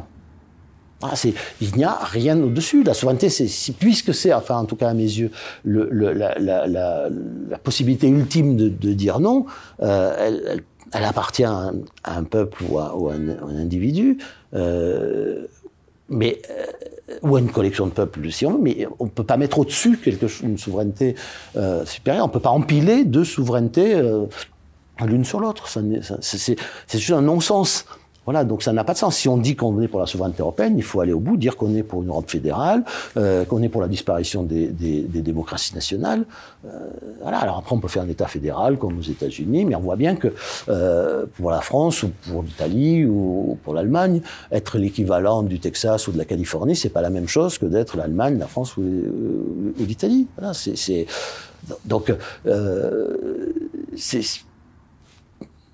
c'est une drôle de façon de vouloir. Enfin, le en même temps est une assez compliqué à manier. Donc, on n'est pas en même temps euh, pour la souveraineté européenne pour la souveraineté nationale. On peut être pour la souveraineté nationale et pour l'indépendance de l'Europe. Mais l'indépendance, c'est pas une question d'absolu, c'est une question de moyens. Hein, voilà, l'indépendance, c'est comment on trouve les moyens, euh, tout seul ou ensemble, pour, euh, euh, pour pouvoir décider, avoir les moyens de décider le plus par soi-même, sans dépendre, sans dépendre de, des, autres. Il faut souvent choisir d'ailleurs le degré d'interdépendance qu'on veut et avec qui. Parce qu'on n'est pas, enfin, pas seul au monde. Hein, personne ne peut vivre seul au monde. mais on ça n'a rien à, enfin, ça n'a rien à voir. Ça n'a, encore une fois, c'est une question de moyens. C'est pas une question de, de c'est pas une question d'absolu. C'est pas une question de de, euh, de, de, fin. Hein. La, la, la, souveraineté, c'est une, c'est une fin en soi. Henri Guénaud, pour revenir euh, à cette guerre en Ukraine, est-ce que vous ne pensez pas que cette guerre, elle témoigne également d'un nouveau rapport de force géopolitique mondiale? Oui, alors avant de, et avant de répondre à cette question, je voudrais finir sur les empires et les, et les nations. La forme impériale, elle prend des, formes très, différentes dans l'histoire. Hein. On a les empires, romain, empire, toujours avec souvent un projet de civilisation, puis après il y a l'empire, il y a le Saint-Empire qui est une forme très particulière, puis, puis l'empire russe, l'empire chinois. Très bien. Mais elle a, et puis elle, a, elle, s'est métamorphosée aussi. Les empires coloniaux, par exemple, hein, euh, où aujourd'hui, et c'est d'ailleurs le paradoxe de cette, de cette confrontation, qui est une confrontation nation-empire, mais le camp des nations, c'est, c'est, c'en est, euh, est étonnant, mais le camp des nations, euh, c'est une ruse de l'histoire d'une certaine façon, il est emmené par, par un empire, c'est-à-dire par, en tout cas par, par les États-Unis, qui, à leur façon, sont, sont, sont une nouvelle forme d'empire. Hein, donc on est à la fois nation contre empire et impérialisme contre impérialisme. Euh, les États-Unis, dans leur, dans leur dimension nationale, sont une démocratie. Dans leur dimension impériale, pas du tout. Pas du tout, c'est le rapport de force qui, prime. Euh, mais comme l'Angleterre et la France étaient des démocraties, euh, mais vis-à-vis -vis de leurs colonies, pas du tout démocratie. Voilà. Mais euh, donc on a, on a aujourd'hui, il faut, faut, bien garder ça en tête dans le, quand on regarde la géopolitique euh, actuelle, euh, c'est que on, a plusieurs types de conflits qui se, se superposent les uns aux autres. Donc on a démocratie contre régime autoritaire, on a et ça se superpose par, à mon avis, assez, assez bien nation contre, contre, contre empire. C'est exactement la question, c'est exactement la question ukrainienne par rapport à l'impérialisme russe, et puis on a impérialisme contre impérialisme, puisque les États-Unis sont aussi euh, aujourd'hui un empire, c'est même un empire global. voilà, donc euh, ça, change quand même les, données du problème, parce que ça veut dire que les choses sont beaucoup plus profondes que simplement la, croisade de, de, la démocratie contre, contre la dictature. Et sur clivage Orient-Occident Alors d'abord, le, le, remarqué que l'Orient euh, est souvent plus... Euh, le rôle de la Chine dans cette guerre. Hein. Mais la Chine, c'est un empire aussi. Également. Il y a, il y a aujourd'hui beaucoup de pays dans le monde euh, qui, qui, qui, sont tentés par le, le, tenter de renouer avec leur racine impériale, euh, leur racine civilisationnelle. C'est le cas de l'Iran, euh, c'est le cas de la Turquie. Ah, il y a, euh, donc c'est le, le, ce qui se passe dans le monde, c'est la, que l'Occident n'a pas compris.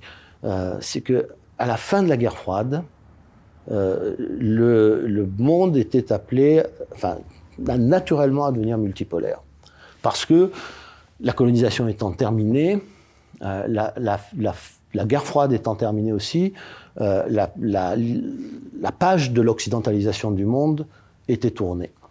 Et si elle était tournée, il fallait que l'Occident accepte le monde multipolaire, euh, accepte que tout le monde ne, ne, ne, pense pas comme lui, accepte que, euh, que chacun choisisse sa, sa voie.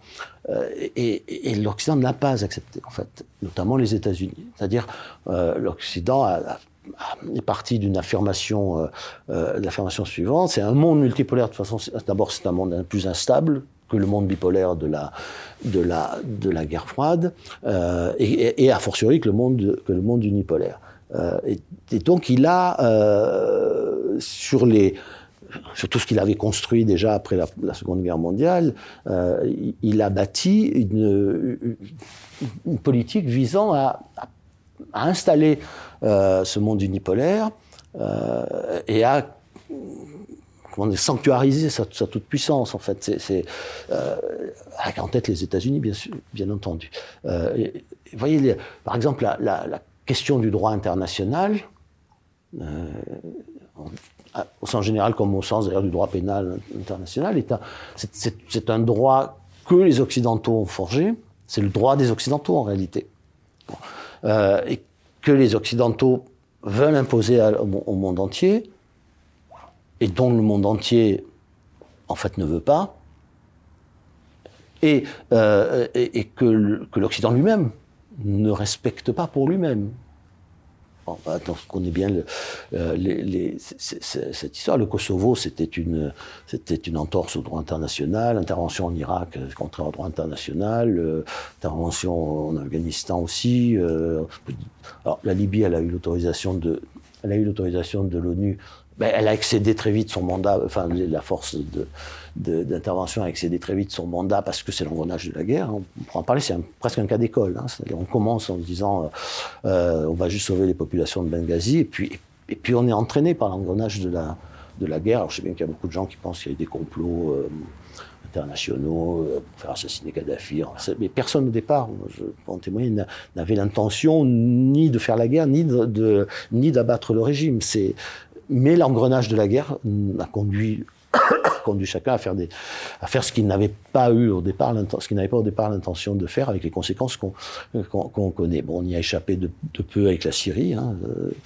euh, il y a toujours cette tentation il y a eu en tout cas depuis 91 cette tentation de l'Occident euh, d'imposer sa, sa loi au monde. Alors ça s'est matérialisé dans les idées par euh, par les théories sur la fin de l'histoire. La fin de l'histoire ça veut dire quoi? Ça veut dire qu'on pense que enfin derrière il y a l'idée que au fond, tous les hommes aspirent exactement à la même chose, euh, même type de société, euh, mêmes institutions, euh, à la même idée que nous nous faisons de la liberté, euh, de la démocratie. C'est pas, ce n'est pas vrai. Voilà, c'est, euh, non, les autres ne pensent pas tous comme nous et n'ont pas forcément envie de penser comme nous. Et donc, la, la, il faut regarder cet affrontement euh, non seulement avec avec avec l'Asie, mais aussi avec ce qu'on appelle le Grand Sud. Hein, c'est euh, il y a aujourd'hui une nécessité pour l'Occident, sauf à passer son temps à faire la guerre euh, à, tout le monde, euh, une nécessité à, admettre que euh, le temps de l'occidentalisation du monde est terminé. Alors c'est d'autant plus, il y a quelque chose de, la deuxième ruse de l'histoire, c'est quand même que, c'est au moment où l'Occident est en train de, nier sa propre, sa propre civilisation, de, de l'abîmer ou de la miner de l'intérieur, que euh, il, se, il, se, propose d'aller encore plus loin dans l'occidentalisation dans du monde.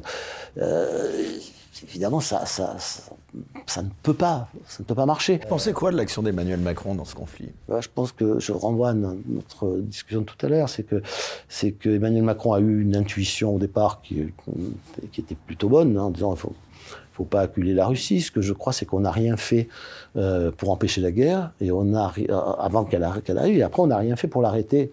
Euh, voilà, qu'est-ce qui aurait empêché la France de faire euh, euh ce qu'ont fait la France et l'Allemagne en 2008, par exemple, en, s'opposant à l'entrée de la Géorgie et de l'Ukraine dans, dans l'OTAN euh, pourquoi n'a-t-on pas essayé euh, de, trouver un accord avec, euh, Vladimir Poutine sur euh, le fait que l'Ukraine n'entrerait pas dans l'OTAN, que l'Ukraine n'entrerait pas dans l'Union européenne, et puis négocier le statut de, statut de Lugansk et du Donbass, et puis régler définitivement la question de la, de la Crimée. voilà enfin, euh, pourquoi tout, moi, ce qui m'a frappé dans cette, histoire, c'est que tous les spécialistes de géopolitique, euh, qui, sont anciens secrétaires d'État, euh, professeurs d'université, américains et occidentaux en général, mais américains en particulier, ont prévenu pendant des années qu'étendre l'OTAN aux frontières de la Russie allait poser des, problèmes. On a, on a même une note de, de, de M. Burns, qui est aujourd'hui le patron de la CIA, qui était en 2008 l'ambassadeur de, des États-Unis à, Moscou et qui écrit à Condoleezza Rice que, euh, si on, si on, c'est le moment où l'Ukraine est candidate à l'entrée dans l'OTAN, si on fait entrer l'Ukraine dans l'OTAN, euh, on va avoir un vrai problème avec la Russie. Et dit-il, euh, quelles que soient les, tendances politiques russes, il dit j'ai vu tout le monde, euh, les opposés, les partisans de Poutine, les opposants, il n'y a, personne qui considère que euh, ça ne considère pas ça comme une menace. Et il est probable d'ailleurs que la Russie prendra, dans ce cas, euh, prendra des gages, notamment en Crimée, en étant 2008. Hein. Donc tout est écrit, euh, même même. Kissinger dit, explique que, que la, l'Ukraine, c'est pas. Il faut que l'Occident comprenne. L'Ukraine, c'est pas pour la Russie un pays comme un autre. Donc, il faut que ça reste un pont entre euh, euh, entre l'Orient et l'Occident. Euh, et qu'en fait, la solution, elle est probablement, elle a été soutenue par, beaucoup de gens. C'était la neutralisation de l'Ukraine euh, sur le modèle finlandais euh, ou sur le modèle autrichien pendant la, pendant la guerre froide. L'Autriche a récupéré sa souveraineté, sa liberté euh, par la neutralisation tout le monde s'est retiré, les Russes d'un côté, les, Occidentaux de l'autre. Euh, on a laissé la, la euh, on a laissé l'Autriche vivre sa vie. Et euh, voilà, c'est pas, je veux dire, c'était pas la neutralisation n'est pas un drame. La Finlande a gardé sa souveraineté depuis le, début de la Première Guerre mondiale jusqu'à aujourd'hui, en passant à travers le stalinisme, bah, grâce à la neutralité. Donc on aurait pu en tout cas essayer, je ne sais pas si on, aurait, si on aurait arrêté la guerre, mais on a, à mon sens, rien essayé. Voilà. C est, et, euh, et, je constate que le, le président de la République. Vous n'êtes pas pour envoyer plus d'armes à l'Ukraine Mais je, je, crois que c'est pas. Il faut pas prendre le problème comme ça. Je pense que euh, les, les, armes, c'est l'expédition d'armes, c'est un moyen de, de négocier. Enfin, c'est-à-dire, c'est euh, c'est ce qui fait que aujourd'hui, l'Occident a quelque chose à dire dans cette guerre non seulement parce qu'il a des conséquences, ça a des conséquences sur lui, euh, mais aussi parce que à la fois il, a mis en place des sanctions, qui pourrait éventuellement retirer si, si qui peuvent être un objet dans la un sujet dans la, dans la négociation.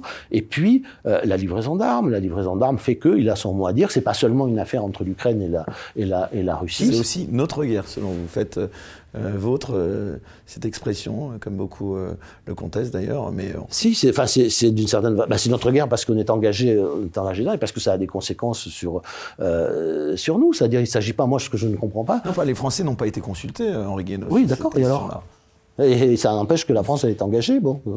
Voilà, les, les, euh, les, Belges non plus, les Pays-Bas non plus. Bon, Donc au mépris, euh, au mépris euh, de la consultation et, du choix des peuples. Peut-être que les peuples, s'ils étaient consultés... Non, mais peut-être. Mais en attendant, on est, on est engagé. Voilà, on peut toujours dire juridiquement, on n'est pas co-belligérant. Enfin, on est engagé. Mais ce qui veut dire que on, on, ça a une conséquence. La conséquence, c'est que ça n'est pas que l'affaire des Russes et des Ukrainiens. C'est pas quand j'entends dit mais les Ukrainiens, on va on va se battre jusqu'à la victoire finale. Laquelle? Celle des Ukrainiens. Bon, c'est quoi la victoire finale? Ça va jusqu'où? Sur Lech Walesa, l'ancien l'ancien devenu, devenu président de la, de, la Pologne, euh, enfin, après s'être battu contre les contre les soviétiques, euh, lui il dit ben il faut, faut aller jusqu'au démantèlement de la Russie. Bon, donc ça, c'est où, c'est quoi? C'est le démantèlement de la Russie, c'est la chute du, régime du régime russe, c'est la reconquête de la Crimée par l'Ukraine. C'est bon, quel est quel est le but? Est-ce que c'est seulement aujourd'hui, il appartient seulement aux Ukrainiens d'en décider? Euh, et, et, et, seulement aux Russes, on les laisse en face à face. Nous, on continue à fournir des armes, à faire à prendre des sanctions, euh, et, c'est eux qui décident. Non, c'est, euh, on est la troisième, enfin l'Occident est, la troisième partie à ce, à ce, à ce, conflit, et donc euh, il a son mot à dire. C'est pas euh, de même que les membres de l'OTAN ont leur mot à dire sur l'entrée de l'Ukraine dans temps. Quand on me dit euh, ah ben oui, l'OTAN c'est un pays souverain, il décide, non, il décide, il décide d'être candidat. M. Erdogan considère que euh, la Suède a décidé d'être candidat, que c'est pas pour autant euh, qu'elle va entrer dans l'OTAN si elle se met pas d'accord avec, avec, la Turquie. Donc, euh, ben, il dit moi tant que mes conditions seront pas remplies, vous ne rentrez pas dans l'OTAN comme c'est à l'unanimité. Et à l'inverse, la question de la sortie de l'OTAN, euh, comme euh, beaucoup aussi le, le suggèrent. D'abord, je pense que dans les circonstances actuelles, c'est pas c'est pas d'actualité. Euh, D'autre part, il faut savoir si on parle de la sortie des organes militaires intégrés ou de la sortie de de, de l'OTAN. Moi, je pense qu'il faut quand même, il va falloir après tout ça s'interroger sérieusement euh, sur ce qu'est l'OTAN, sur ce que veut l'OTAN et ce que nous voulons pour ce qui nous concerne. Voilà.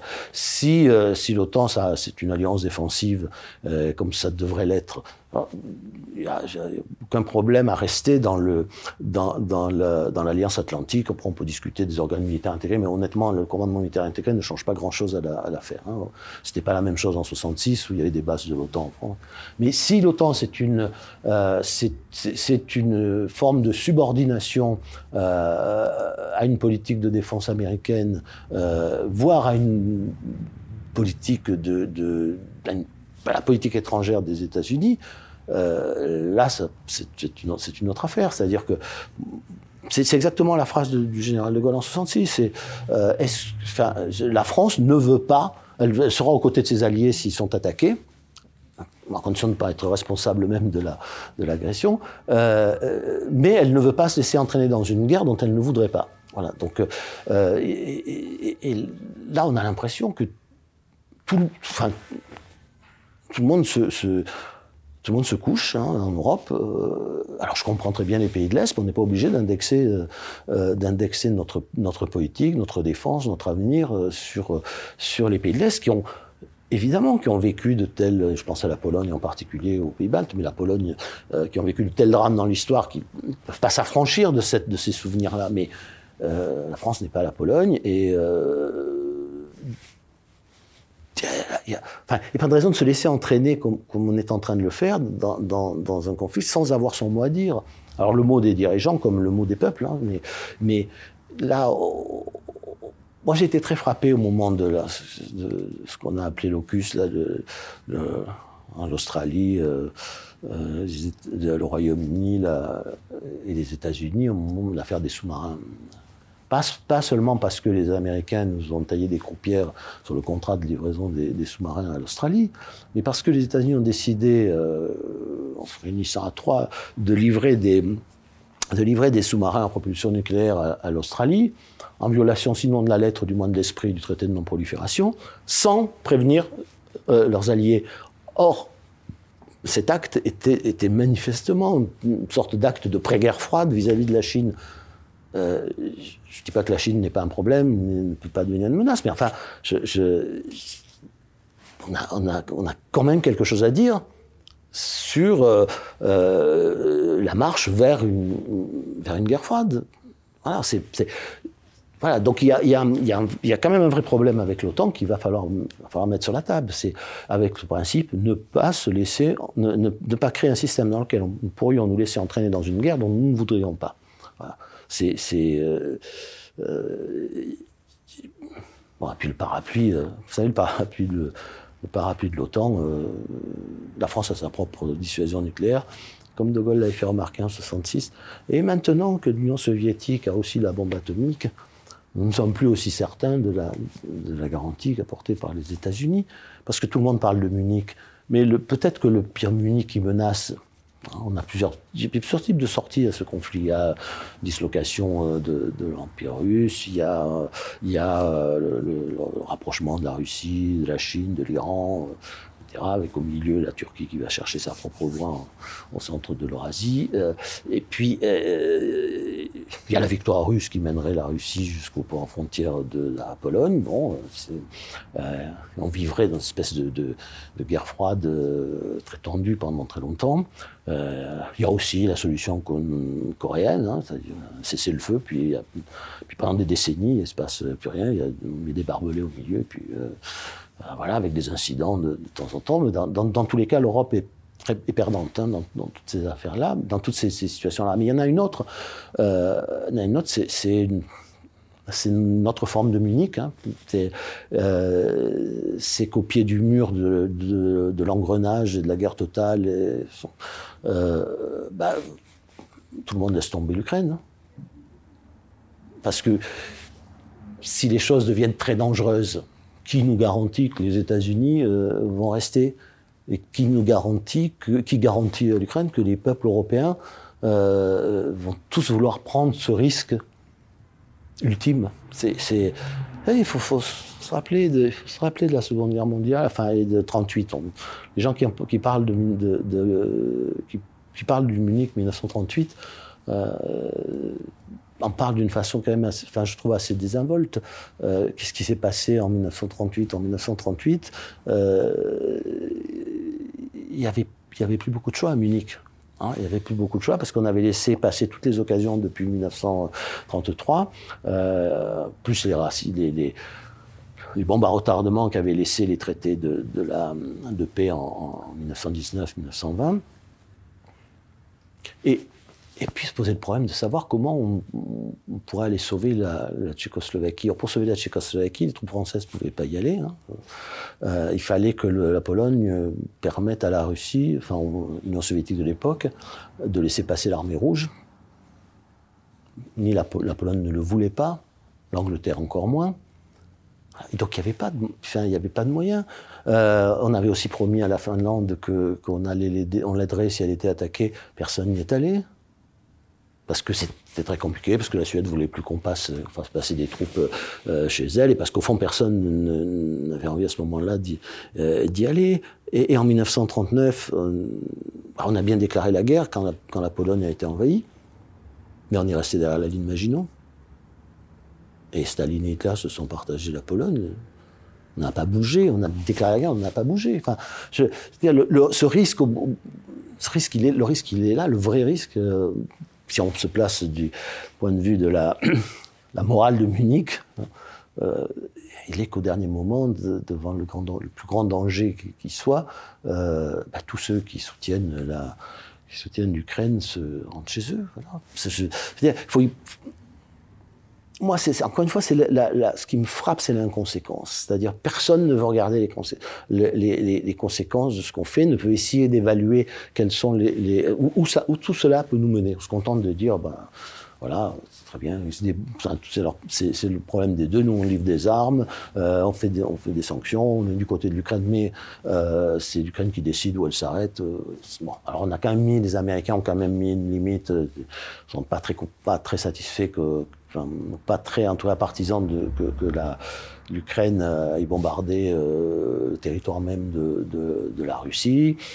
On a vu que beaucoup d'officiels américains trouvaient que la Crimée, ça serait une question très, très compliquée. Euh, voilà, personne n'a réellement envie d'aller jusqu'au bout euh, d'un conflit qui peut devenir euh, terrifiant. Et en même temps, bah, on voit tous les jours, tous les jours l'engrenage de la guerre parce que euh, personne ne voit plus loin que, que, le jour même ou le lendemain. C'est un donne un, donne char, le, le, voisin dit ben, moi je vais en donner deux, et puis fait une espèce de surenchère dans la euh, surenchère verbale. Vous êtes pessimiste Non, mais moi je ne sais pas ce que c'est que l'optimisme. Enfin, le pessimisme, ce sont des facilités. On peint en noir ou on peint en rose. Euh, je suis ni optimiste ni pessimiste. Je dis simplement euh, que les risques sont considérables. Voilà. Donc, euh, est-ce que nous prenons en compte ces risques? Est-ce que nous avons bien compris où ça pouvait nous mener? Ou pas voilà. Et pour l'instant, j'ai l'impression que c'est plutôt ou pas. Voilà, c'est voilà, plutôt pas, c'est-à-dire que euh, personne ne veut savoir. Personne ne veut savoir. Euh, il faut, euh, faut être parmi ceux qui donnent le plus. Qui ah, encore une fois, je dis pas que, mais je dis pas qu'il faut pas. La morale a sa place dans la géopolitique. La morale a sa place partout. Ça dépend ce qu'on appelle la morale. Moi, là, ça place partout, heureusement. Enfin, c'est la question est de savoir ce qu'on appelle la morale. Si la morale, c'est de faire tuer le plus de gens possible, euh, c'est une morale assez discutable. Si la morale, c'est de, euh, moi, j'ai une, une, obsession, mais qui est une obsession, euh, enfin morale, politique, philosophique. C'est c'est euh, que la question du tragique est centrale dans, ce que nous faisons. Euh, J'ai cité dans mon, je répète, je me répète, mais dans ma tribune du, mois de, mai, cet épisode de, raconté par René Char euh, quand il était euh, chef de maquis dans la, dans la résistance. Et Pour faire comprendre ce qu'est la, question du tragique, il est avec ses, maquisards au-dessus d'un village. Euh, en bas, les Allemands viennent arrivent dans le village pour arrêter un de leurs, euh, pour arrêter un, maquisard qui euh, qui est caché là. Et il dit, il raconte, tous les yeux, tous les regards de, mes compagnons euh, euh, attendaient mon ordre de, tirer. De là où on est, on pouvait tuer tous les Allemands. Ils ne savaient pas qu'on était là, on, les avait tout à fait en, en ligne de mire. Et je n'ai pas donné cet ordre. Je n'ai pas donné cet ordre parce que si je l'avais donné, les Allemands, on aurait tué tous les Allemands, on aurait sauvé notre, notre copain, et les Allemands seraient revenus, auraient massacré le village. Ça, c'est être confronté au dilemme tragique. Euh, et se débarrasser de ce dilemme tragique, c'est pas moral, c'est immoral. C'est-à-dire dire, moi ça m'est égal, hein, c'est pas, c'est pas moi, les Allemands d'abord. Ceux-là, c'est des salauds, des SS ou des nazis. Et en plus, ils sont là, euh, ils ne devraient pas être là, ils devraient être en Allemagne. Donc, euh, donc on les tue, c'est très bien, c'est moral. Je sauve mon, mon copain, c'est moral. Puis le reste, c'est pas ma responsabilité. C'est les Allemands qui vont venir massacrer le village. Je pas, moi, je suis pas responsable. Si il y a, les Allemands sont responsables, mais celui qui prend cette décision au moment où il faut la prendre, où il a à la prendre, il a une forme de, il a une responsabilité. Il peut pas c'est ce qui est immoral ou amoral, comme vous dites, c'est de c'est de se dégager de cette responsabilité, de dire mais moi ça me concerne pas. Hein, donc, euh, c'est-à-dire le, le, la morale, elle est dans le cas de conscience dans ce déchirement de la conscience au moment où vous avez ce genre de décision à prendre. Et on se demande si ce cas de morale anime les, voilà, nos politiques actuellement. Elle n'est pas dans la bonne conscience. Et d'une façon générale, en politique, elle n'est jamais dans la bonne conscience. Et pour, pour un homme comme pour un, pour un, pour un responsable politique, pour, pour, un citoyen ordinaire, pour un individu, elle est toujours dans le cas de conscience. C'est ne, pas avoir de cas de conscience, c'est ne pas avoir de conscience. Alors est-ce que c'est, nous, sommes, nageons dans la bonne conscience? C'est moral? Moi je trouve pas. Pour voir la suite de l'émission, sans aucune censure, merci de vous abonner à la chaîne Les Incorrectibles Plus sur Utréon depuis le lien en description sous cette vidéo.